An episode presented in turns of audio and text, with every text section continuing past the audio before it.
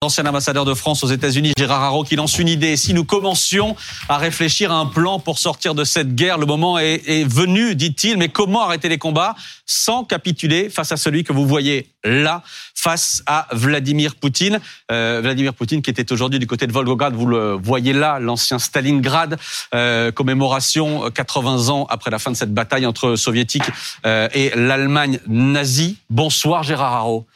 Merci beaucoup d'être euh, avec nous. Euh, avant d'en venir à ce plan, cette ébauche de plan que vous proposez, et à cette idée qui est de dire, il va falloir à un moment donné qu'on se pose et qu'on réfléchisse, qu'on commence à réfléchir à la manière dont on va pouvoir euh, sortir de cette guerre. On va parler de ce plan, on va en débattre avec ceux que je salue ce soir, Pauline Simonet qui est toujours là, avec Ulysse Gosset, bonsoir Ulysse, et avec Sergei Girnov, bonsoir Sergei, et merci d'être là. Avant ça, il faut entendre Vladimir Poutine ce soir. Commémoration, je le disais, en Russie de la victoire soviétique de Stalingrad. C'était en 43, il y a 80 ans. Poutine, d'une certaine manière, englué dans ses lubies et qui menace encore l'Occident. Une fois de plus, nous sommes une fois de plus obligés de repousser l'agression de l'Occident collectif. Impensable. Impensable mais vrai. On nous menace aujourd'hui avec des chars allemands léopards sur lesquels sont gravées des croix. Et de nouveau, on a l'intention de faire la guerre à la Russie sur les terres de l'Ukraine par l'intermédiaire des successeurs d'Hitler. Nous n'envoyons pas nos chars à leurs frontières, mais nous avons de quoi répondre. Et ça ne va pas s'arrêter à l'emploi de blindés. Je parlais de lubie, le terme est sans doute un peu faible, mais on voit que Poutine ne lâche pas cette rhétorique du combat contre les néo-nazis. Est-ce qu'il ne lâche pas parce, parce que ça marche parce que ça marche auprès des Russes? J'imagine que parce que ça marche auprès des Russes. Alors d'abord, il faut rappeler que Stalingrad hum. a été une victoire extraordinaire. Ça a été le retournement, le moment où l'espoir nous est hum. venu de vaincre l'hitlérisme. Et donc, cette cérémonie est, est tout à fait légitime. Alors je note aussi d'ailleurs que c'est l'occasion de réhabiliter Staline. Oui. Et ça, c'est très important. On voit bien le régime est en train de se durcir et se tourne vers Staline, la même manière que les Chinois s'accrochent à Mao. Parce que, euh, évidemment, c'est une recherche de légitimité historique et de légitimité euh, autoritaire. Et un buste de Staline a d'ailleurs été inauguré là, à l'occasion de ces commémorations. Mais, mais, mais, mais euh, cette rhétorique à laquelle il s'accroche, vous dites parce que c'est le meilleur, c'est son meilleur argument d'une certaine manière, ou parce que de toute façon il ne peut pas le lâcher aujourd'hui? Vous savez, d'abord, on est, on est dans la guerre, et mmh. dans la guerre, euh, il faut bien dire qu'on ne donne pas tellement dans la subtilité. Hein. Euh, on oublie, nous les Occidentaux, que la guerre, c'est le moment de la propagande, c'est le moment des pires déclarations. Mmh. Et moi, c'est une rhétorique à laquelle je dois avouer, je n'attache pas trop d'importance. Après tout, si on écoutait la rhétorique des Polonais, ce ne serait pas beaucoup mieux. Donc tout ça, c'est des mots. Euh, c'est la, guerre. Quand la guerre commence, la vérité sort de la pièce et euh, je dirais aussi la retenue, et en particulier du côté de nos amis russes. Mais est-ce qu'il s'adresse aussi à une opinion publique en Europe ou en France, notamment pro-russe globalement, mais qui va être assez sensible. Alors pas forcément la dénazification, mais mmh. à cette idée que l'Union soviétique a sauvé euh, l'Europe à un moment donné. Et ça, on entend hein, dans, dans, dans certains courants pro-russes. Et c'est vrai. c'est vrai que l'Union soviétique a sauvé. Voilà, tout à fait. Mais on entend que c'est euh, utilisé par certains pro-russes pour justifier la, la, guerre. Je pense quand même que l'objectif de, l'objectif premier de, de Poutine, c'est quand même les, les Russes. Mmh. C'est la mobilisation de la nation russe en leur rappelant de manière un peu grotesque que les chars allemands euh, marchent de nouveau sur Stalingrad. D'ailleurs, vous avez vu que on a fait disparaître le nom de Volgograd, qui est le mmh. nom officiel de la ville, pour remettre Stalingrad en mmh. première, euh, en première, en première ligne. Et on s'adresse également un petit peu aux pro-russes euh, en, en, France et en Europe, mais les sondages prouvent que ça marche pas très bien. On va reparler parce qu'il en est question aujourd'hui de la menace nucléaire, mais Sergei Girnov lève la main. Mmh. Euh, monsieur le savez-vous que 67% des habitants de Volgograd, mmh. qui a plus d'un million d'habitants, refusent ce changement de nom? Mmh. Non, mais ça, j'imagine. Hein. Ils veulent, ils auraient voulu garder? Non, non, au contraire. Ah, ils veulent rester Volgograd. Ah oui, pardon, Volgograd. Ils veulent rester Volgograd. On a, on a fait un sondage et pour une fois, le sondage en Russie a dit que 67%, deux, mm. deux tiers des habitants de Volgograd euh, ne veulent absolument pas ça. Est-ce que vous pensez que la réhabilitation, excusez-moi, allez-y, j'adore, la réhabilitation Staline, ça peut marcher? Non. Non. Non, ça peut marcher sur euh, sur une toute petite euh, tranche de population euh, qui euh, qui est euh, quasiment mourante parce que franchement là on, on fête 80 pour 80 ans de, de, de, la, de, la, de la bataille de Stalingrad. Ça veut dire que le plus jeune des combattants de cette époque-là a 90 ans, euh, 18 ans actuellement. Mm. Ça veut dire qu'ils sont centenaires. Il y en a quasiment plus. Euh, donc en fait, sur chez ces- les jeunes, il peut pas y avoir une. chez les jeunes, il y a, il y a une toute petite tranche. Non, non, non. À la limite, euh, le euh, nationalisme russe, oui, ça peut marcher chez les jeunes. Stalinisme, très peu. Qu'est-ce que euh, vous en pensez? Bah, moi, ce que j'en pense, c'est que je lis les sondages. Encore une fois, il y en a un autre sondage qui est intéressant, mais au niveau de la Russie cette fois. Euh, 75% des Russes ont maintenant une, une image plutôt positive de Staline. Et ça fait des années que Ouais. Poutine est en train de réhabiliter Staline. Et là, aujourd'hui, euh, à Volgograd, Stalingrad, comme on veut, euh, il est en train de raviver la flamme euh, patriotique de la Grande Guerre patriotique à son profit. Alors, est-ce qu'on va pas comparer Staline et, et Poutine, mais on voit bien l'usage qu'il en fait. Et le voir inaugurer, enfin assister à, à une cérémonie avec un nouveau buste de Staline. Alors, C'est vrai qu'il y avait aussi Zhukov à ses côtés, mais quand même, c'est absolument euh, sidérant. Quand on pense que l'association Mémorial, hein, qui est prix Nobel de la paix, euh, qui a été dissoute par Poutine, avait pour objet de, de recenser les crimes du stalinisme, et qu'elle a commencé à le faire et qu'elle a été empêchée de le faire.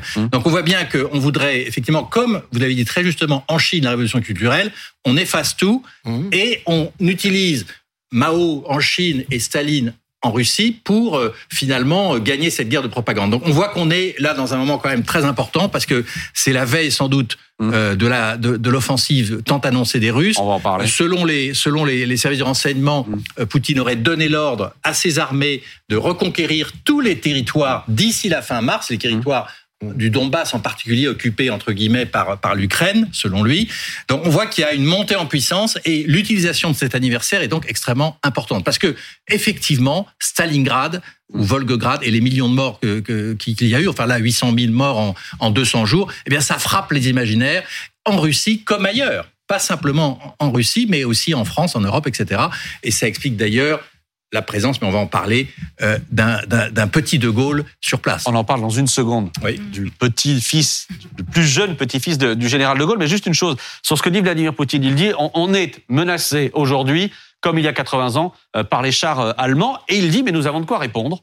Et on ne va pas s'arrêter aux blindés. Qu'est-ce que vous entendez, vous, dans ces mots-là? Rien. À vrai dire, je pense qu'il essaye une fois de plus d'effrayer. Mais on a eu cette rhétorique euh, déjà. Euh, il essaye d'effrayer l'opinion publique surtout, parce qu'évidemment les, décideurs, il essaye d'agiter le fantôme nucléaire. Mais le fantôme nucléaire, c'est une dissuasion. Et là, nous pouvons aussi anéantir le- la, la Russie. Oui, mais attendez, pardon, je vous lis Gérard Haro. Oui. Et vous dites C'est une vous-même, bonne chose. c'est une bonne chose, mais vous dites vous-même, cette menace nucléaire, on ne peut pas l'écarter d'un revers de main. Non, mais on n'en est pas là, justement. C'est euh, une guerre à ses rythmes.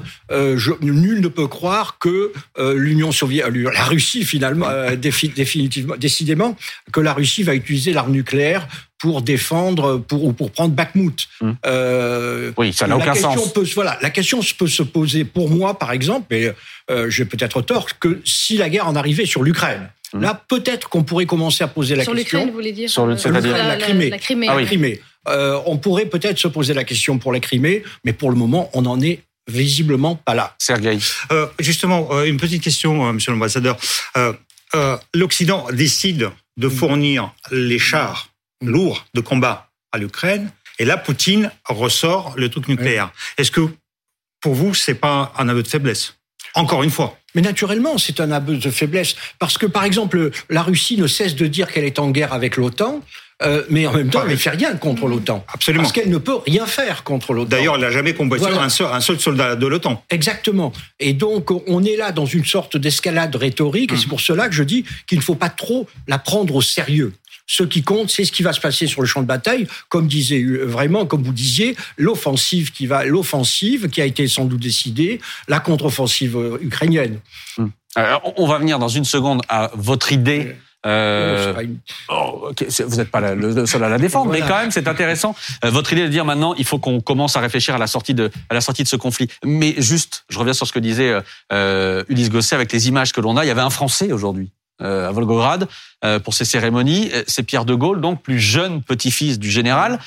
Qui a visiblement complètement épousé les thèses du Kremlin, euh, persuadé que la guerre a été déclenchée par les États-Unis, qui considère que Poutine est un grand leader, il l'a dit, euh, reçu par les officiels russes, on en a la preuve là euh, euh, ces derniers jours. Regardez ce qu'il écrivait par exemple en septembre dernier dans une réponse sur Twitter à BHL, il y avait une conversation entre les deux. Voici ce qu'écrivait euh, Pierre de Gaulle à ce moment-là. Regardez, mon grand-père, donc le général, a déclaré, je n'ai jamais envoyé, je n'enverrai jamais d'armes à des pays qui auraient été en guerre avec la Russie. Il avait une autre expérience, une autre connaissance et une autre dimension que la vôtre. Alors ne faites pas de mauvaise publicité euh, avec son nom.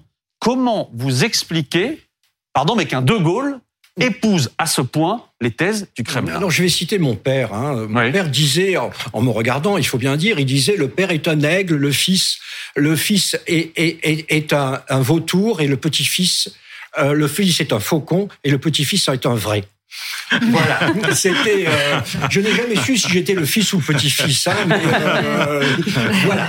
Euh, donc voilà, mais ce type ne représente rien. C'est pas parce qu'il a un nom qu'il représente. C'est un kidam qui n'a absolument aucune existence, aucune compétence.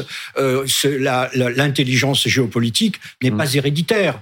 Mais Vraiment, c'est une anecdote. Ce type est une anecdote. Mais, mais en même temps, ce qu'il dit, au-delà évidemment de, de, de, lui. Hein. En plus, c'est faux, parce que le général de Gaulle était l'allié le plus le plus le fort, le plus intransigeant des États-Unis et de l'OTAN lorsqu'il y avait une crise avec l'URSS. La crise de Cuba, la crise de, de, de, Berlin, nous avons vu le général de Gaulle qui était, et nous avons vu des, des extraits d'ailleurs des conférences de presse récemment, où il affirmait que la France était prête à faire son devoir aux côtés de ses alliés qu'il fallait arrêter mmh. l'Union soviétique. Et les armes nucléaires françaises n'étaient pas destinées aux États-Unis. Ouais, exactement, mmh. non, évidemment. Mais j'allais te re revenir sur ce que disait le, petit-fils général de Gaulle, mais globalement, au-delà de lui-même, qui ne représente effectivement rien du tout. Une anecdote, vient de dire Gérard Haro. Ah. Je peux donner une anecdote. Ah, ça faisait longtemps, Sergueï. Je peux donner Allez-y, Sergueï. Et donc, il euh, euh, y, a, y, a, une cérémonie à, à, laquelle assiste le président de la Société des historiens du, euh, de, de, Russie, mmh. qui lui donne un, un portrait euh, avec le général de Gaulle. Devinez qui il est, le président? Narishkin, le chef des espions de Russie. Ah, voilà. C'est marrant quand même que le chef, euh, le chef euh, des espions de Russie offre un cadeau à un, un petit-fils du général de Gaulle que à une certaine époque de la Comintern, mmh. on appelait les idiots utiles. Pauline. J'allais dire qu'au-delà de ce que dit le, le petit-fils général de Gaulle, vous qui avez été ambassadeur euh, aux États-Unis, à, à, Washington, euh, c'est un discours qu'on entend aussi dans un cercle qui va de, de l'extrême gauche à l'extrême droite, mais qui finalement dénote un anti-américanisme qui est là aussi présent en France et qui fait que on justifie finalement toutes les actions de la Russie. Il ne faut pas suivre ce que font les États-Unis. On retrouve ce discours. Il y a un anti-américanisme français, c'est vrai, mais vous savez, il date du 19e siècle déjà. Hein. Alors on, a, on voit dans les États-Unis le matérialisme, le capitalisme, même la modernité. Et donc il y a une extrême droite anti-américaine, il y a une extrême gauche anti-américaine. Ce n'est pas, ce n'est pas bien nouveau. Et maintenant, il récupère le général de Gaulle et il vraiment, il, il, transforme totalement le, le, personnage pour en faire une sorte de, de vieille baderne réactionnaire qui justifie euh, leur politique. Mais du coup, ce qu'ils disent dans, dans, le fond, c'est que finalement, l'Europe a, a, suivi les États-Unis, euh, qui nous vend euh, du gaz plus cher, oui, oui. qui aurait bénéficié de voilà. cette guerre. Euh, et, et, ça, ça se retrouve pas seulement chez euh, des, des, plus anciens, mais aussi chez des jeunes, finalement. Ah, c'est pas entièrement faux, hein, le gaz américain. C'est ça, mais, mais il se base sur des, hein, il se base sur des, des faits, le, effectivement, qui sont là. Le gaz américain, c'est un effet, ce qu'on appelle un effet d'aubaine. Les Américains profitent des, ça, des circonstances, mais c'est pas eux qui ont créé Poutine qui les a poussés, en fait. Oh, quoi qu'il arrive, le petit-fils de De Gaulle à côté de Poutine, c'est du pas béni pour Poutine. Enfin, oui, on, peut dire que, on, peut dire effectivement que c'est une belle prise de guerre bah idéologique. Oui, absolument. Et dans la bataille de propagande que, que livre euh, la Russie de Poutine, c'est un, c'est un, ici, un, ici ou là-bas Là-bas aussi, parce qu'il est présent euh, ouais. sur toutes les chaînes de télé bah, voilà. depuis euh, depuis ouais. 48 heures. Vous avez vu l'agence Novosti, là on le voit à la télévision, sur tous les médias. Donc ça alimente. C'est toujours cette guerre c'est pas simplement la guerre euh, des mmh. chars et de l'artillerie ou des avions, c'est aussi la guerre de propagande. Et là, effectivement, bah, comme le disait Lénine, c'est un idiot utile. Oui.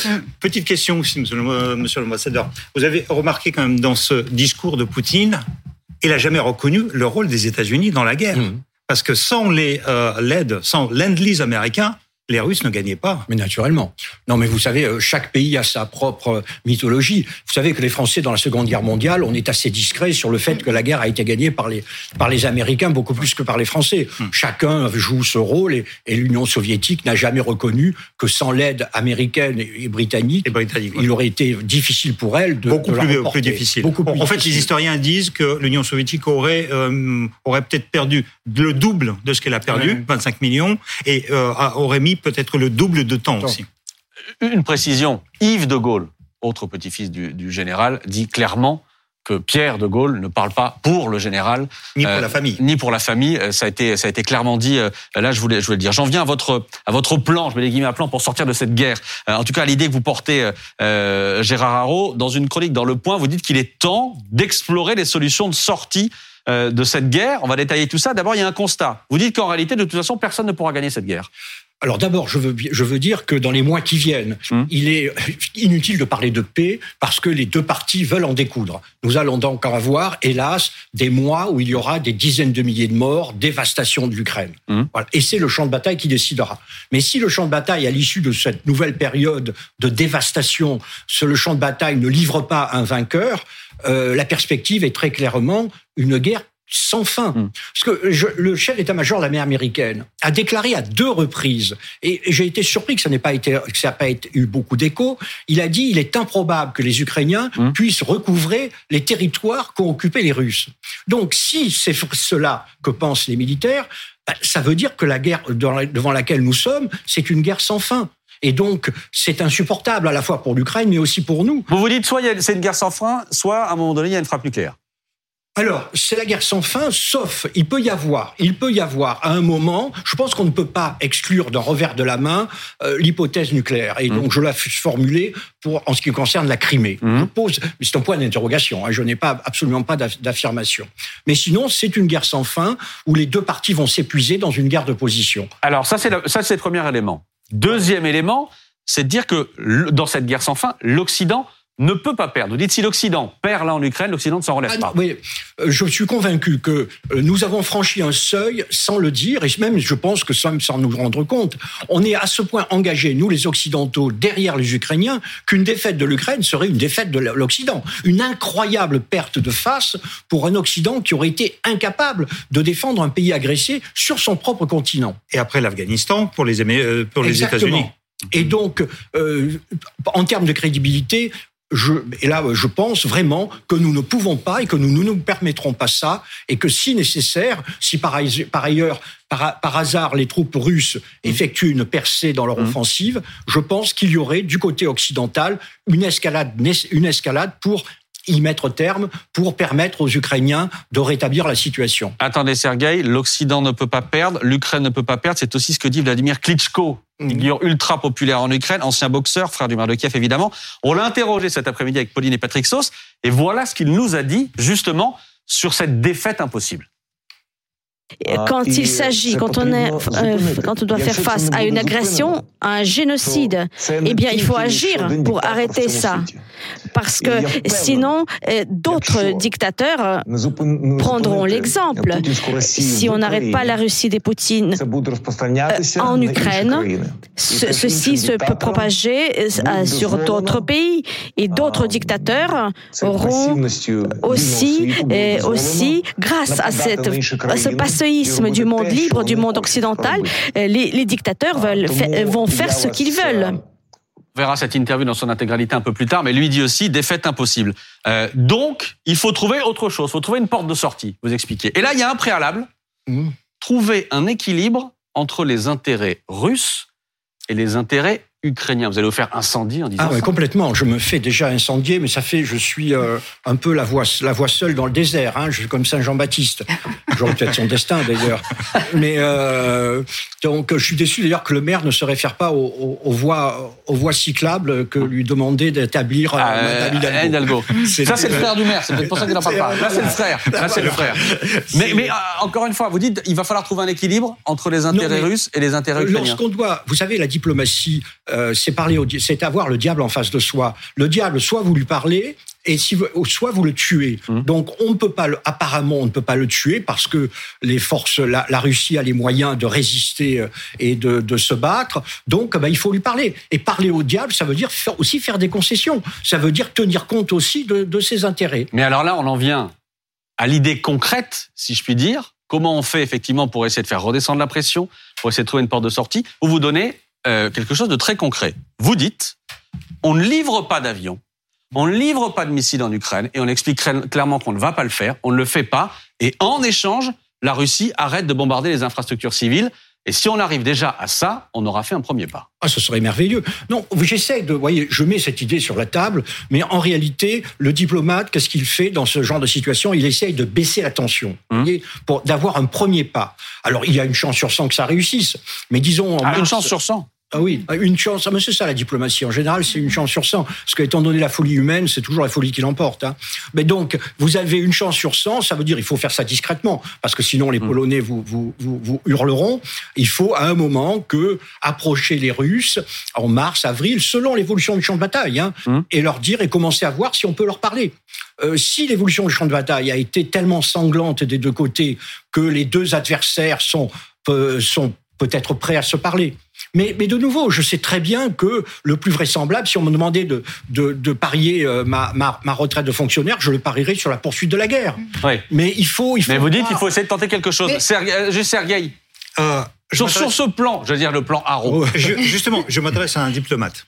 Euh, donc, monsieur l'ambassadeur, d'abord, euh, personne au niveau international, sauf euh, la Biélorussie, euh, euh, la Syrie, la, la, Corée du Nord n'ont pas reconnu l'annexion de la Crimée ni annexion des, euh, des territoires ukrainiens. Il ne reconnaîtra jamais, y compris les Chinois. Exactement. Donc là, on est bien d'accord.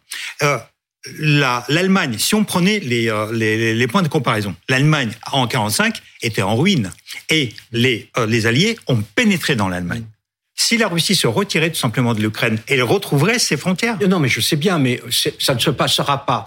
non, mais si, on leur disait ça, si on leur disait ça, je ne vise pas un règlement de paix, parce qu'un règlement de paix, ça voudrait dire d'un côté, les Ukrainiens renoncent au territoire, ils n'y renonceront pas, ah ou alors les Russes renoncent à leurs annexions et ils n'y renonceront pas. Moi, ce que j'ai, ce que j'essaye de, de j'essaye de penser, c'est une baisse des tensions conduisant éventuellement à un cessez-le-feu ou à un armistice mais rien d'autre. Hum. Je sais très bien qu'il faudra des années avant de parvenir à une paix entre la Russie et l'Ukraine. On voit bien que quand Poutine personnellement fait le voyage de Stalingrad, c'est pas pour faire la peine ni pour négocier. Donc face à l'obstination de Poutine, hum. quelle est la solution? Aujourd'hui il n'y en a qu'une, c'est la force.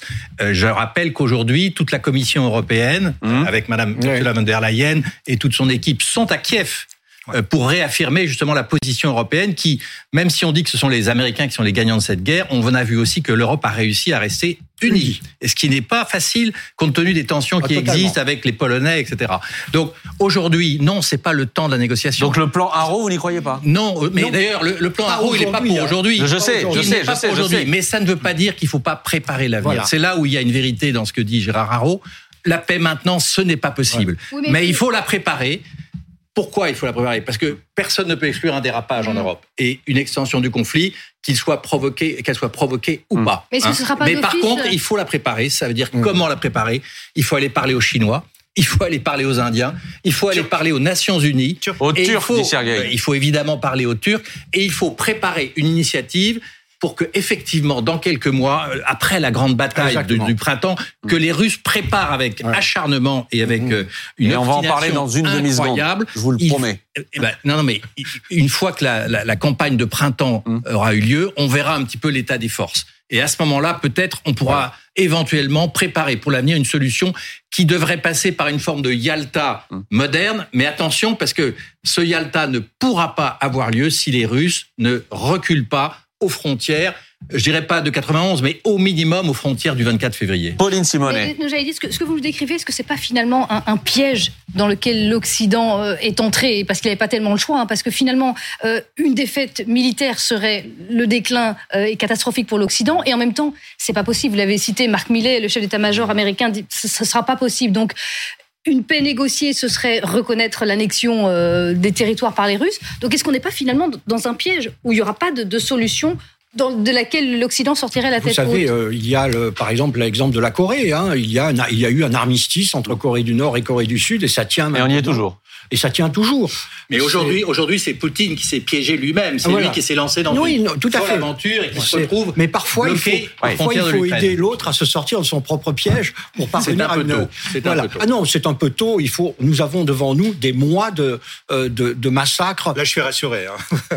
Des mois de on, on voit les images, on voit les images de la guerre aujourd'hui qui sont filmées par les ouais. soldats ukrainiens mmh. avec leurs caméras sur leurs uniformes. Mmh. C'est Verdun en 2021. Mmh. Ils se battent quasiment au corps à corps. À quelques vingtaines de mètres, ils des grenades, ils voient les ennemis. On est vraiment dans un affrontement euh, physique meurtrier. Et pour en sortir, eh bien, il faudrait que l'un des deux combattants subisse une perte lourde. Si c'est Poutine, il perdra le pouvoir. Euh, si c'est l'Ukraine, elle sera peut-être forcée de négocier. Vous parlez de Verdun, justement. Une crainte, vous en parliez aussi, le 24 février approche, premier anniversaire, si je puis dire, euh, du début de cette guerre.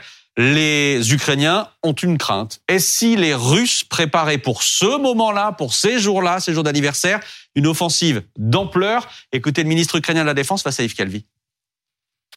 Par rapport à une potentielle offensive, nous pensons qu'ils vont tenter quelque chose autour du 24 février. Ça peut être dans deux axes différents, le Sud ou bien le Donbass. Nous disons à nos partenaires, il faut que l'on soit prêt au plus vite. C'est pour cette raison que nous avons besoin d'armes pour contenir l'ennemi. Tout se joue dans la guerre par l'initiative. Et on ne peut pas perdre cette initiative.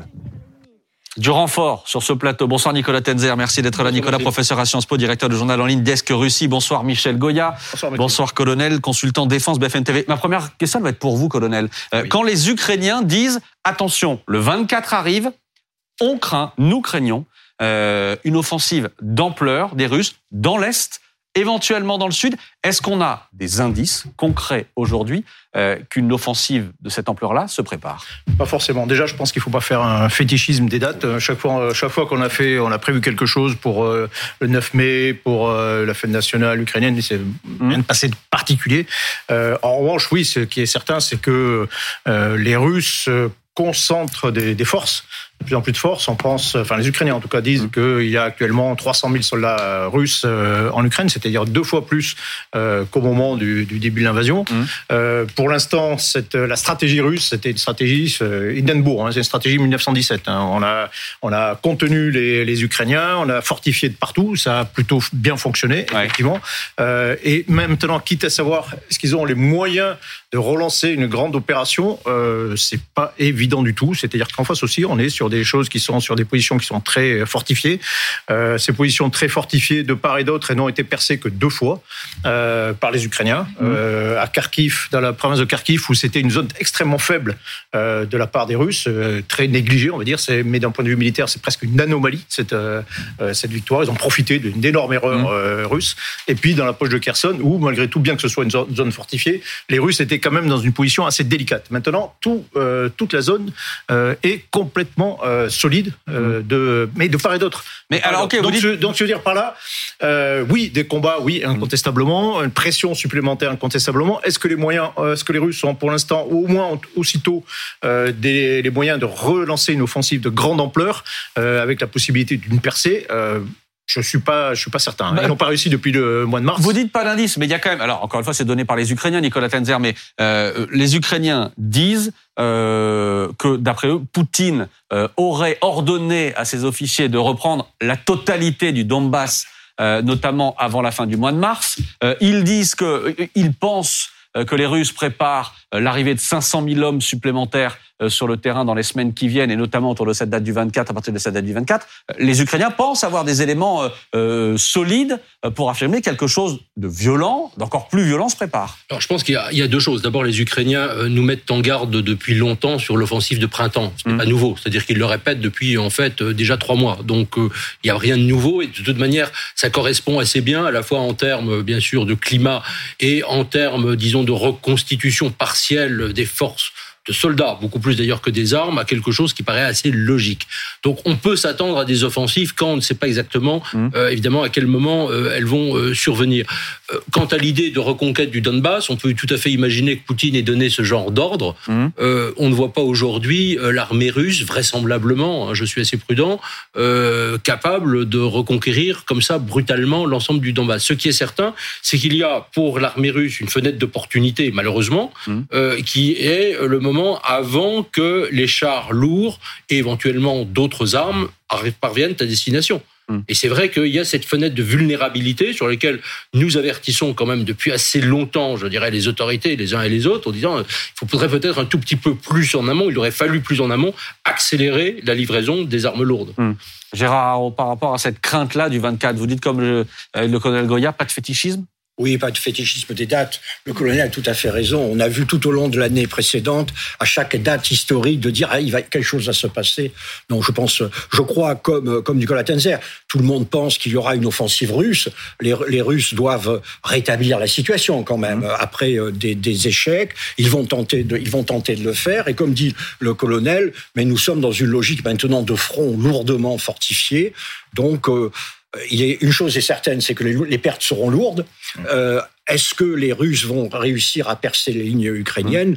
Parce que j'en sais rien, je suis pas un expert militaire, mais je crains que cela veut, dire des semaines et des semaines de combats acharnés pour combattre, pour prendre 100 mètres, pour prendre la, tranchée suivante. Sergei Sans tomber dans le fétichisme, il y a quand même l'agence TASS qui a annoncé euh, le discours devant le Parlement euh, par Poutine, celui qui n'a pas prononcé en euh, l'an de 2022, qui lui était obligatoire par la Constitution. Mmh. Et donc là, ils disent que aux alentours de 20-21 février, euh, il va s'adresser à la nation, enfin euh, euh, au, Parlement réuni, les, deux chambres réunies. Et donc, est-ce que quand même on n'attend pas là quelque chose? Et puis, je m'adresse aussi au colonel Goya. le 11 janvier, Poutine a changé la, la direction de l'armement en mettant Gerasimov, l'homme numéro un de l'armée russe à la tête de cette opération et elle met donnant quand même deux commandants en chef euh, euh, comme comme adjoints. Euh, ils veulent quand même faire quelque chose. Enfin, ils sont obligés de faire quelque chose. Ça, ça, fait un an qui, qui, qui, se casse les dents sur un, sur un pays auquel ils refusaient l'existence, un petit peuple auquel ils, ils refusaient l'importance dans, dans l'histoire. Hmm. Et là, s'ils ne font rien, comprends bah, rien. Il y a deux stratégies possibles. Hein. Soit ils verrouillent complètement la situation. Hum. Si la guerre s'arrêtait aujourd'hui, les Russes pourraient proclamer victoire, hein, euh, disant voilà, ça y est, on a, on a annexé un certain nombre de territoires, on a conquis, on a euh, épuisé l'armée ukrainienne, hum. on a éliminé la menace, etc. Ils pourraient, euh, ils pourraient dire que c'est malgré, malgré, tout une victoire. donc, la première stratégie, c'est de, c'est de verrouiller, de verrouiller complètement le front et d'user les Ukrainiens, euh, voilà, et de les lasser d'une certaine façon et d'obliger au bout d'un moment ben, à ce qu'ils demandent grâce en disant voilà on arrête, on peut plus, on peut plus continuer euh, sur une perspective de, de, longue durée. Et puis la deuxième, c'est effectivement aller un peu plus loin, essayer s'emparer du, du, Donbass au moins. Euh, mais euh, en fait, militairement, c'est compliqué. Hein. Ils n'ont pas réussi en trois, en trois mois d'offensive, alors qu'ils avaient une supériorité de moyens qui est supérieure à celle qu'ils ont euh, actuellement. ils ont conquis Lysychansk c'est Severodonetsk. En neuf, ils ont, en, ils ont ans.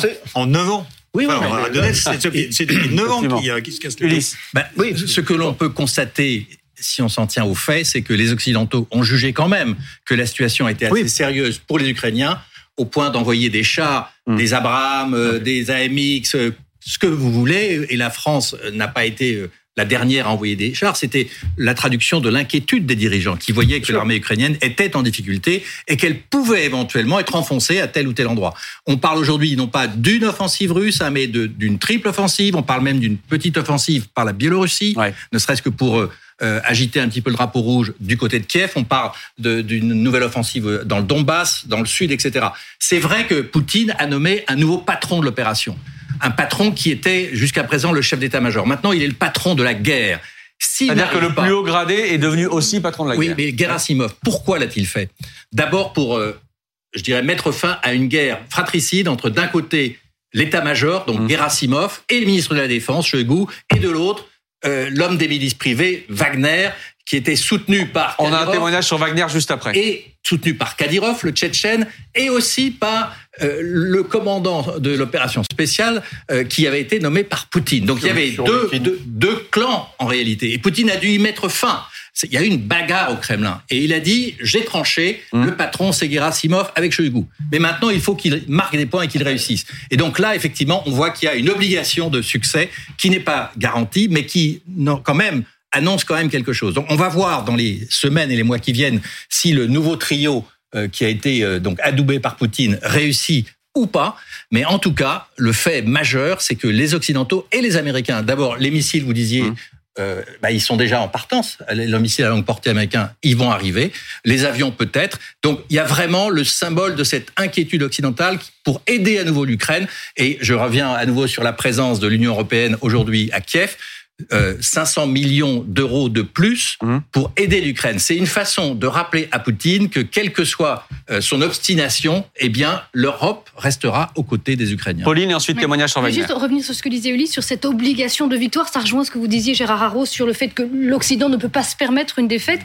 Quel est votre avis justement sur cet envoi de alors les chars Leclerc, ce sera pas le cas pour l'instant, mais pourquoi pas des avions de chasse puisque euh, vous, vous le disiez vous-même, on peut pas se permettre une défaite, on est déjà finalement dans la co-belligérance en quelque sorte euh, de, de, depuis le début de ce conflit. Non, Pourquoi ne pas aller plus loin Non, non, non, non, ne le dites pas parce que nous ne sommes pas. Nous ne sommes en guerre contre la Russie. Ah alors là, vous allez, là, vous allez énerver Gérard Haro justement. La co-belligérance c'est un faux sujet.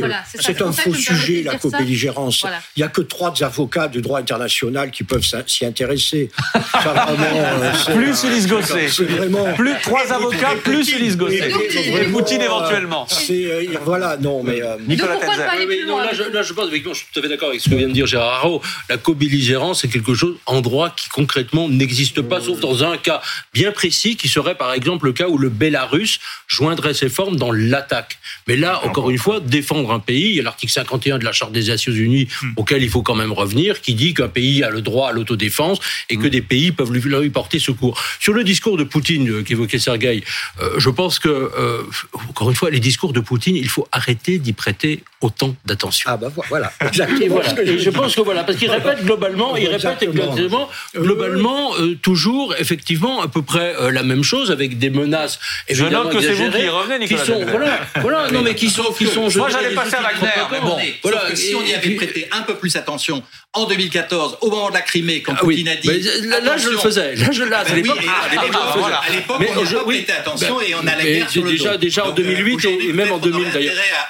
Mais je termine, oui. Parce qu'il annonce ce qu'il va oui, faire. Mais aujourd'hui, je dirais dans la conduite de la guerre, il n'y a rien de nouveau. Par rapport à ce que disait euh, Michel Goya tout à l'heure, je crois qu'il est très très important, mmh. c'est qu'il faut savoir effectivement qu'aujourd'hui, euh, je dirais une demi victoire de Poutine ou un demi-échec de l'Ukraine, c'est encore une victoire de Poutine. C'est-à-dire qu'à partir du moment où il conserve le moindre territoire qu'il a conquis, mmh. ça veut dire qu'à un certain moment, il y a une reconnaissance, il y aurait une reconnaissance que la force paye. Et ça, c'est quelque chose qui, en droit international et pour nous occidentaux, est totalement inacceptable. La force, justement. Elle a payé pendant 2000 ans et elle a payé notamment en, en, Irak en 2003 et elle a payé. Aujourd'hui, elle paye tous les jours la force. Les relations internationales sont fondées sur la force. Vous êtes cynique là. Comment? Mais non, je suis réaliste. oui, Vraiment, euh, aujourd'hui, si vous regardez ce qui se passe au Yémen, si vous regardez ce qui se passe en Palestine, c'est la force. Euh, et donc, euh, ah, voilà, c'est ça. Mais la, la réalité. pourquoi pas donner des, des, avions de chasse du coup à l'Ukraine pour se défendre Alors ça, c'est un autre débat. Je suis tout à fait Alors attendez, on avance quand même. Je vous donne une petite info. On va pas en débattre, mais je vous donne une petite info, qui est, enfin une grosse info même, qui est donnée ce soir par l'AFP. Euh, L'AFP nous annonce que le Pentagone surveille un ballon espion chinois qui se trouve donc ce soir au-dessus des États-Unis. Voilà ce que nous donne comme information l'AFP. On n'a pas plus de précision pour l'instant, mais on y reviendra peut-être. On y reviendra peut-être si, si l'AFP nous donne plus d'infos. Je reviens à Wagner. Témoignage ce soir euh, d'Andrei Medvedev, un déserteur du groupe, du groupe Wagner. C'est comme ça qu'il se présente. Euh, lui a fui. Il a fui vers la Norvège en prenant tous les risques, en traversant un lac gelé euh, en tenue de camouflage blanc. Euh, il raconte euh, ces semaines de combat aux côtés de Wagner en Ukraine, la brutalité des méthodes de Wagner, y compris contre ceux qui sont qui appartiennent à Wagner, le commandement absent ou paumé. Écoutez son témoignage. J'avais prévu de quitter Wagner depuis un certain temps, mais je n'en ai pas eu l'occasion. J'avais peur d'être capturé et abattu comme un traître. Pourquoi avez-vous accepté de parler Mon idée, c'était de dire aux gens ce qui se passait là-bas. Mes camarades qui sont morts là-bas, ils sont morts sous les ordres. Donc mon objectif est que les personnes qui sont coupables de ces crimes soient traduites en justice. Je voudrais profiter de cette occasion pour déclarer publiquement, peut-être que d'autres personnes ont des opinions différentes à ce sujet, mais le premier coupable est Prigogine parce qu'il est le leader principal. Euh, colonel, ce que raconte Medvedev, c'est euh, des hommes de Wagner abattus parce qu'ils refusent d'aller combattre, euh, tués devant tous leurs camarades, euh, les camarades qui les enterrent dans les tranchées qui venaient de creuser euh, juste avant. C'est une brutalité sans borne et il met en cause nommément Prigogine en disant le responsable de tout ça, c'est Prigogine, c'est lui qui impose tout ça. Oui, non, mais Prigogine. Vous savez comment, comment il a commencé sa carrière euh, de malfrat, Prigogine?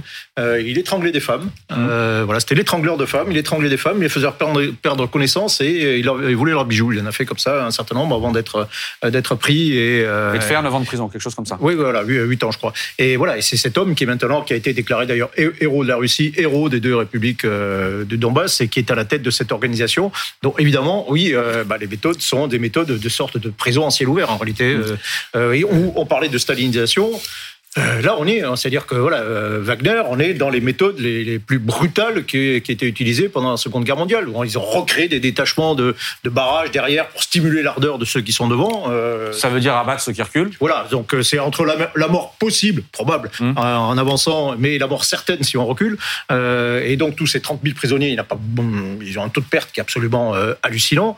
On a vu des, des images effectivement d'exécution de, de quelqu'un qui s'était constitué prisonnier. Je rappelle que dans le- les nouvelles lois euh, russes aussi, euh, il est interdit de se constituer prisonnier. Euh, Sinon, on, prend on reprend de la prison à la sortie en Russie. Et on ne vous poursuit pas si vous commettez un crime de guerre. Oui, inversement, euh, voilà, oui, oui, On ne exactement. poursuit pas, c'est euh, la subtilité du droit russe. Là. Et, et Donc, voilà, je- au niveau d'une barbarie, voilà, c'est, euh, on a une, une dégradation. une- on parlait de le thème de la brutalisation. euh, euh, là, on a une, une forme en retour en arrière dans le euh, dans la, la- la pratique de la guerre qui a fait exploser toutes, les- toutes les. Mais, les mais normes, qui les aussi, euh, Maxime, la plus brutale, effectivement, les, les, les exemples les plus brutaux sont ceux de Wagner, mais quand on a vu aussi l'armée russe régulière se Oui, oui, comporter, euh, je dirais, ce n'était quand même pas euh, des méthodes Oui. d'une armée civilisée. Euh, Effectivement. voilà. Effectivement. Juste une chose, euh, euh, ce qu'il raconte lui de l'intérieur, c'est que euh, ce qui est promis euh, aux familles des soldats euh, tués, en tout cas quand ils sont euh, euh, embauchés, ces soldats, on leur dit, vous- les familles, si vous êtes tués, toucheront 71 000, 71 000 euros.